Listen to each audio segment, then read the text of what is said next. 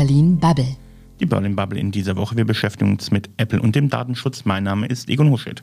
Ich bin Matthias Banners. Und ich bin Stefan Mauer. Hallo. Apple hat angekündigt, ein System einzuführen, um kinderpornografische Fotos besser finden zu können hat jetzt nun das Ganze auch ein bisschen präzisiert. Es geht äh, jetzt nur noch darum, bekannte Missbrauchsbilder, ähm, die von mindestens zwei Kinderschutzorganisationen aus verschiedenen Ländern eingebracht wurden, als Basis zu nehmen für das, was ähm, dort passiert. Aber am Ende des Tages durchsuchen sie doch ähm, alle unsere Nachrichten. Na gut, sie schauen auf die Devices. Ne? Also letztendlich, wenn ich ein Foto hochlade, wird es quasi mit einer Datenbank abgeglichen, auf denen die äh, sogenannten Neural Hashes hinterlegt sind ähm, von Fotos, die von Kinderschutzorganisationen eingestellt worden sind. Ich finde es aber insgesamt problematisch. Ich möchte gar nicht, dass irgendwas von mir durchsucht wird. Ja, ich glaube, da müssen wir auch anfangen. Wir reden ja jetzt, also es wird ja immer sofort dieses Kampfwort Kinderpornografie in den Raum geworfen. Am Ende, was passiert, was ja auch seit Jahren schon ein weltweiter Trend ist, was passiert ist, dass einfach immer mehr unsere privaten Geräte, allen voran die Handys, durchsucht werden mit eben aktuell immer nur dem Aufhänger Kinderpornografie. Aber am Ende geht es darum, dass jemand Zugriff auf das, was ich schreibe, habe, auf meine Bilder hat. Und das ist halt eben ein Dammbruch, egal aus welchem Grund, weil wonach die Sachen durchsucht werden, das ist ja eine Sache, die man, äh, da kann man ja mit einem Klick das Ganze ausweiten und das ist ja eigentlich das Problem. Na gut, wobei bei dem konkreten Beispiel, wenn es um, ähm, um Fotos geht und dieses Neural Hash-Verfahren verwendet wird, dann kann ich das natürlich nicht so ohne weiteres ausweiten. Also letztendlich klar, ich könnte mir auch Use Cases vorstellen, dass zum Beispiel ein Regime äh, ähm, Fotos von Demonstrationen einstellt und dann irgendwie halt alle Devices entsprechend irgendwie halt auch auf diese, diese Fotos, auf dieses Material hin untersuchen lässt, um zu verhindern, dass Demonstrationsfotos ähm, quasi ähm, online gestellt werden können. Das wäre irgendwie halt ein möglicher Use Case. Aber ansonsten äh, geht es natürlich konkret um, um also Fotos ähm, und noch nicht um weiteres Material. Naja, im Moment noch, aber wenn ich sehe, wie die großen US-Tech-Unternehmen den Chinesen schon in so vielen Dingen entgegenkommen, auch wie Google denen entgegenkommt, finde ich es nicht besonders attraktiv, überhaupt die Möglichkeit zu haben, ähm, in meinen Daten herumzuwühlen. Genau, und ich finde, gerade ganz aktuell haben wir ein wahnsinnig gutes Beispiel, was passiert, wenn eine Regierung oder ein, ja, ein Apparat, der eben mir nicht wohlgesonnen ist, wenn der an meine Daten rankommt. Afghanistan. Die Taliban haben dort eine biometrische Datenbank erbeutet, die die USA aufgebaut haben, wo ein Großteil der afghanischen Bevölkerung drin erfasst ist und wo die unter anderem auch erfasst hat, haben, wer für sie gearbeitet hat.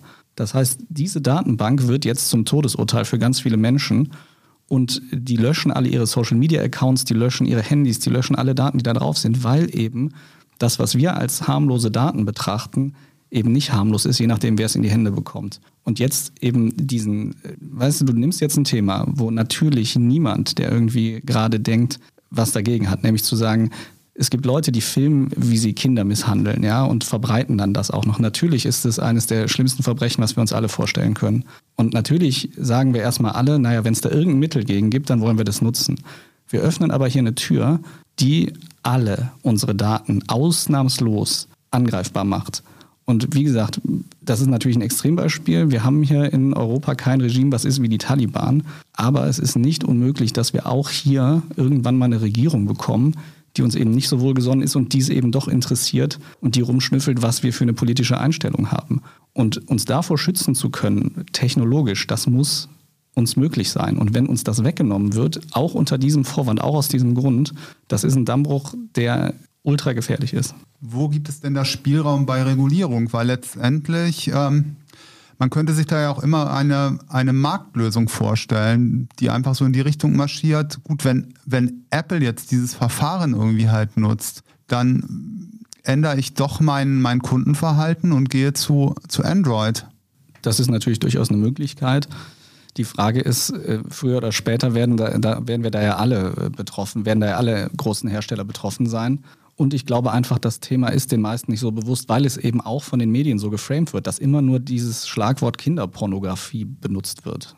Dabei, und ich will jetzt ähm, Viktor Orban nicht mit den Taliban gleichsetzen, aber ich glaube durchaus, dass ähm, äh, Länder wie Ungarn, die aktuelle ungarische Regierung an bestimmten Themen auch Interesse hätte und eben dann äh, ganz andere Hash-Werte übermitteln würde, anhand dessen man diese Bilder abgleicht. Klar, davon gehe ich auch aus. Aber um da irgendwie halt bei meinem Punkt irgendwie nochmal weiterzumachen, das eine ist ja die Unternehmensebene, das andere wäre ähm, die Regierungs- oder staatliche Ebene mit entsprechender Regulierung. Und gibt es ja im Rahmen der E-Privacy-Verordnung ähm, auch eine Auseinandersetzung über das Thema Chat Control.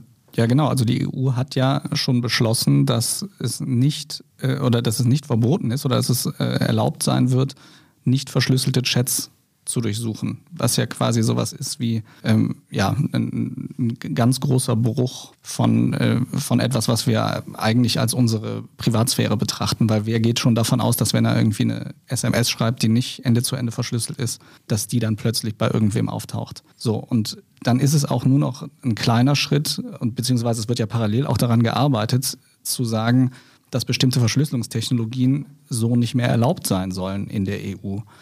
Und wenn wir diese beiden Sachen zusammentun, dann haben wir bald regulatorischen Umfeld, in dem sowieso alles durchsucht werden kann, was wir schreiben. Dann gibt es im Digitalen kein Briefgeheimnis mehr. Das wäre relativ schade, wenn es das eben nicht mehr geben würde. Denn ich, ich glaube tatsächlich, die Vertraulichkeit vom Post halte ich durchaus für etwas, was äh, sehr schützenswert ist. Ähm, und ich finde äh, alle möglichen Varianten, sich in meine Daten einzulesen und ähm, dort immer mitzulesen, finde ich relativ beängstigend. Und dass es Apple nochmal einen weiteren Weg gefunden hat, was man noch so tun könnte, führt nicht dazu, dass ich mehr Vertrauen ähm, in die Technik habe und meine Daten dort äh, gerne habe und mich damit wohlfühle.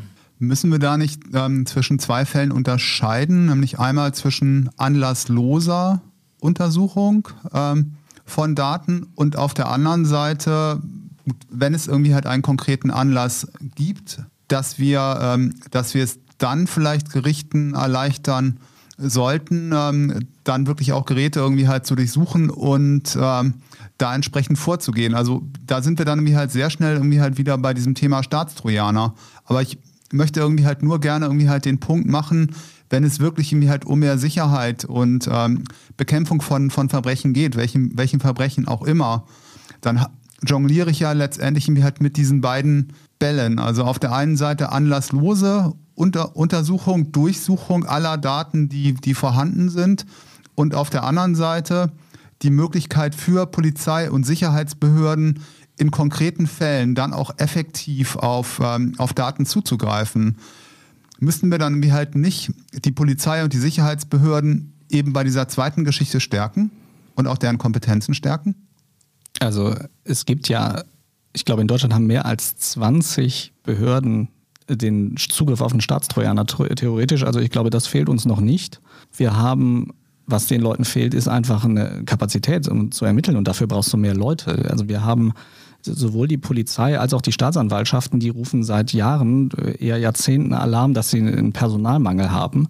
Und das kann man nicht dadurch einfach kompensieren, indem man sagt, ja, wir durchsuchen einfach alle Computer.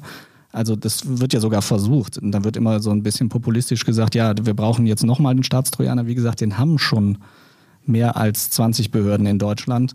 Es ist nicht so, als würden, würde es an diesem Instrument fehlen, sondern es fehlt an Ermittlern und Ermittlerinnen.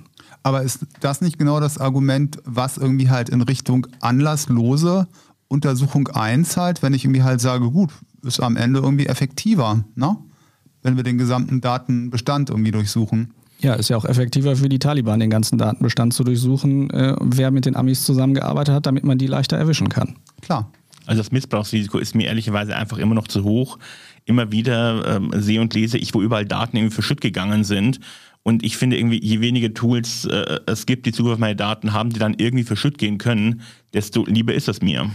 Ja, dem kann ich zustimmen ich denke, da gibt es auch einen, also interessanten Gegensatz. Ähm, es gibt ja ein, äh, ein Dokument von Apple, wo die irgendwie halt dieses Verfahren beschreiben, also auf einer technischen Ebene und auch versuchen, so ein bisschen rauszuarbeiten, dass das alles irgendwie zuverlässig ist. Ähm, gut, einfach lesen und selber entscheiden. Auf der anderen Seite, bei diesem Thema Chat Control, äh, da wird, ähm, wie gesagt, von einem EU-Politiker, der Piratenpartei nochmal sehr deutlich kritisiert, wie fehleranfällig dieses System ist. Und wir haben ja also alle, die sich mit, die sich mit, mit Netzwerken beschäftigen, haben ähm, wahrscheinlich auch schon gehört oder selber die Erfahrung gemacht, dass so ein Netzwerk natürlich auch, eine Stück, ein, auch ein Stück weit Black Box ist. Wenn ich versuche, äh, mit diesem Netzwerk Kontakt aufzunehmen, um zum Beispiel zu kritisieren, dass ich gesperrt worden bin. Also bräuchten wir da vielleicht nicht dann irgendwie halt auch bessere Verfahren, um, ähm, um da ein Stück weiterzukommen und dieses zu umgehen. Ich finde nach wie vor, wir brauchen da keine automatisierten Verfahren, die alle über einen Kamm scheren und alle unter Generalverdacht stellen, sondern wir brauchen eben mehr Ermittlungskapazität, um wirkliche Fälle um wirklichen Fällen nachzugehen. Ich meine, du sagst jetzt, ja, Apple hat veröffentlicht, das sei nicht so gefährlich. Würdest du dich bei irgendwelchen wirklich richtig vertraulichen Daten von dir auf die Aussage von Apple verlassen und sagen, lad ruhig alles aufs iPhone hoch, da passiert schon nichts mit. Wir durchsuchen die zwar, aber nur nach einem Algorithmus. Wir verraten dir nicht genau, wie der aussieht, aber wir versprechen dir, der schlägt nur an, wenn wir da was finden, was dir auch nutzt. Würdest du es machen? Never trust nobody. Das Schlimme ist, wir tun es ja und das ist genau das Problem, was wahnsinnig convenient ist, was unfassbar bequem ist, tun wir es ja.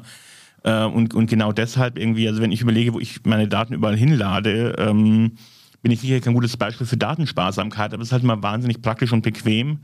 Ähm, aber im, im, Gegenzug hätte ich dann doch bitte gerne zumindest, dass da, wo meine Daten sind, ähm, nicht immer mehr Tore geöffnet werden, dass da irgendwas schief geht.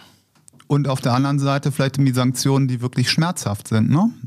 Also, wo sich ja auch in den vergangenen Jahren irgendwie halt ein bisschen was geändert hat. Ich denke, wenn irgendwie halt Unternehmen große Datenmengen verschludern, dann müssen sie auch handfeste Strafen zahlen. Vielleicht gibt es da noch Spielraum nach oben, gerade bei den großen weltweit agierenden Plattformen, die ja doch ähm, recht hohe Jahresumsätze generieren. Ja, vor zwei Tagen hat ähm, T-Mobile in Amerika bestätigt, dass sie 7,8 Millionen gestohlene Kundendaten hatten. Ähm, ähm, was genau alles an Kundendaten da irgendwie abhanden gekommen ist, weiß man nicht. Aber ich glaube, es passiert einfach. Insofern wäre es mir einfach lieb, wenn ganz viele Daten einfach gar nicht erfasst werden würden, bevor wir dann irgendwie gucken, wie wir die Daten, die uns irgendwie verschütt gegangen sind, wie wir die wieder zurückholen können. Ja, zumindest, dass diese Daten, was im Moment gemacht wird, wirklich gesammelt alle in den Händen von einigen wenigen Unternehmen oder eben von einigen wenigen Behörden liegen. Das macht es für die Hacker aber auch wahnsinnig praktisch. Man genau. muss sich nicht besonders viel Mühe geben. Ähm Offenkundig wurde auch eine geheime Terror, äh, Terroristen-Watchlist äh, vom FBI gehackt. Auch alles Dinge, ähm, die für einzelne Leute möglicherweise ganz unangenehme Folgen haben könnten. Ja, dann, dem haben wir anscheinend dann auch alle nicht mehr viel hinzuzufügen. Es ist halt eben, ich finde das einfach, man muss das einfach an dieser Stelle immer wieder betonen. Es wird immer, ich finde ja schon allein den Begriff Kinderpornografie ganz furchtbar. Also da werden einfach Kinder misshandelt und das wird auch noch dokumentiert. Und dass dieser Kampfbegriff immer genutzt wird, um, also das ist ja schon seit mehr als zehn Jahren so, dass der einfach immer wieder vorgeschoben wird, um gigantische Grundrechtseingriffe zu rechtfertigen, die am Ende eben alle unter Generalverdacht stellen. Das ist einfach völlig unangemessen und es ist auch nicht das richtige Mittel dagegen, sondern das richtige Mittel dagegen ist wirklich äh, vernünftige Ermittlungen, auch vernünftige Personalstärke bei Ermittlungen und dann natürlich auch, wenn man dann was hat, auch äh, Zugriffsmöglichkeiten, aber die gibt es schon. Und äh, die sollten wir vernünftig nutzen. Und dann brauchen wir auch nicht immer diesen Kampfbegriff zu nutzen, um die Leute alle verrückt zu machen, damit die alles schlucken, was ihnen weggenommen wird an Privatsphäre und an Möglichkeiten, eben sicher zu kommunizieren. Stefan, ich finde, das war ein wunderbares Schlusswort. Dankeschön. Vielen Dank. Dankeschön. Das war Berlin Bubble.